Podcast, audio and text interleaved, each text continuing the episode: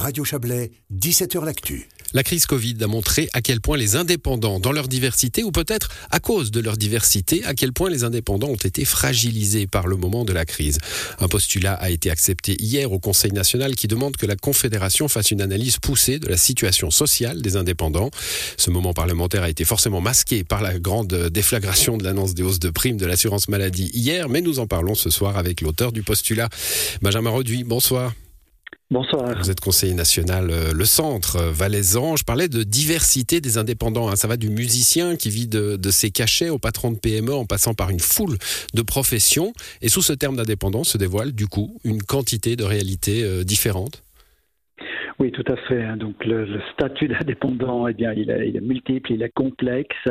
Et puis, euh, lorsqu'il y a des, problèmes, hein, comme on a très bien vu à travers la crise Covid, ben, tout d'un coup, on ne sait pas quelles mesures activer, surtout pour euh, garder une, couverture sociale pour tous ces indépendants qui, paradoxalement, euh, cotisent pour la plupart à l'assurance chômage, mais ne, ne, bénéficieront jamais en fait de ces mesures, à moins qu'il y ait des, des, mesures d'exception comme on l'a vu pendant euh, la crise Covid. Mmh. Euh, n'en bénéficie pas ou alors avec des délais. Hein voilà, absolument. Il faut chaque fois euh, débattre euh, qu'est-ce qu'un cas de rigueur, euh, comment est-ce que les RHT hein, qui, ont, fait leur durant la Covid pourraient aussi finalement impliquer des indépendants qui travaillent seuls, des personnes assimilées à l'employeur. On pense par exemple dans les entreprises, eh bien, le conjoint ou la conjointe de, de, l'employeur.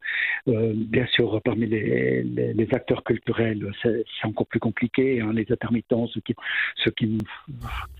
qui sont tantôt dans, dans, un moment de la journée employés parce que euh, voilà ils travaillent pour euh, pour par exemple un spectacle hein, qui est voilà prise de son etc voilà.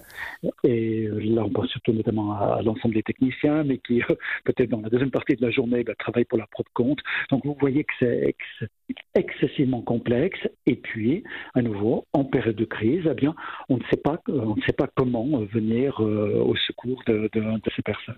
Alors le, le, SECO et le Conseil, alors le Conseil fédéral était contre votre postulat hein, euh, et, euh, une partie de la, droite euh, aussi. Il est, passé un petit peu de justesse, je crois, hier. Mais en, gros, le, SECO dit bon, les dérives. Hein, il n'y a pas de, on n'est pas dans le système de l'assurance chômage quand on est indépendant. si on se met à, ouvrir des portes, on va avoir des dérives, on va avoir des fraudes justement à cause de la multiplicité de ces situations. Voilà, ça c'est la grande hantise du SECO. Hein. Il avait déjà été exprimé mais contre l'avis du Parlement en fait durant le Covid, ce sont les, les, les abus, en disant c'est impossible de contrôler hein, qu'est-ce qui est euh, qu'est-ce qui est déclaré euh, comme euh, comme frais d'entreprise par exemple, comme frais individuels. Bien sûr, à, cela on, a des réponses. Hein. Je rappellerai peut-être simplement qu'une entreprise, eh bien, est, subit un, un contrôle tout au long de l'année. Ce, sont des décomptes ABS, le décompte TVA, c'est la fiscalité, et donc donc finalement, il n'est pas très euh, compliqué avec des procédures assez simples hein, de, de, faire ce type de contrôle. Mais je pense qu'il y a peut-être une autre réticence hein, beaucoup plus grande.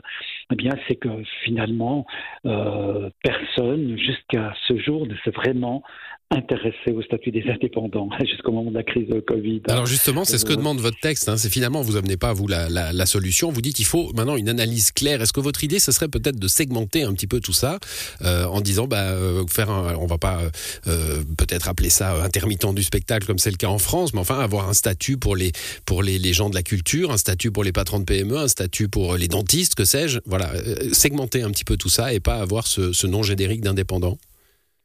Voilà, tout à fait. Il, s'agit vraiment de, de, faire un listing à des différents statuts euh, qui, existent dans tous les secteurs concernés, et puis à partir de là, eh bien, de s'entendre hein, sur des règles communes pour, euh, pour, euh, pour cette couverture sociale. Alors il y a, il y a plein de choses qui ont été faites. Hein. D'ailleurs, ma collègue au Conseil des États, Marianne Marais, a, a passé il y a maintenant une année un postulat qui concerne plus spécifiquement les, les, statuts atypiques hein, des acteurs culturels. Il y a un autre collègue de, droite euh, zurichois euh, Zilber Schmidt, hein, qui lui s'est intéressé euh, aux conjoints et conjointes euh, des, euh, employeurs ou, à toutes les personnes assimilées euh, à employeurs. Mais on voit que chacun il va un petit peu en, ordre dispersé et qu'il manque cette vision globale. Et puis, ben, bien sûr, le SECO a beau jeu de dire, euh, écoutez, euh, par égalité de traitement, étant donné euh, finalement le fonctionnement Ouais. de certaines assurances sociales, on veut éviter les abus et on veut vi- éviter les inégalités de traitement. Voilà, bah, cette vision globale, euh, elle devra s'y soumettre, hein, si j'ai bien compris, puisque votre postulat a été accepté. Il faudra donc euh, que le Conseil fédéral vous propose un, un, un projet euh, allant dans le sens de, de cette étude, de cette analyse. Merci à vous, Benjamin Reduit. Bonne soirée. Je vous en prie, bonne soirée. Au revoir.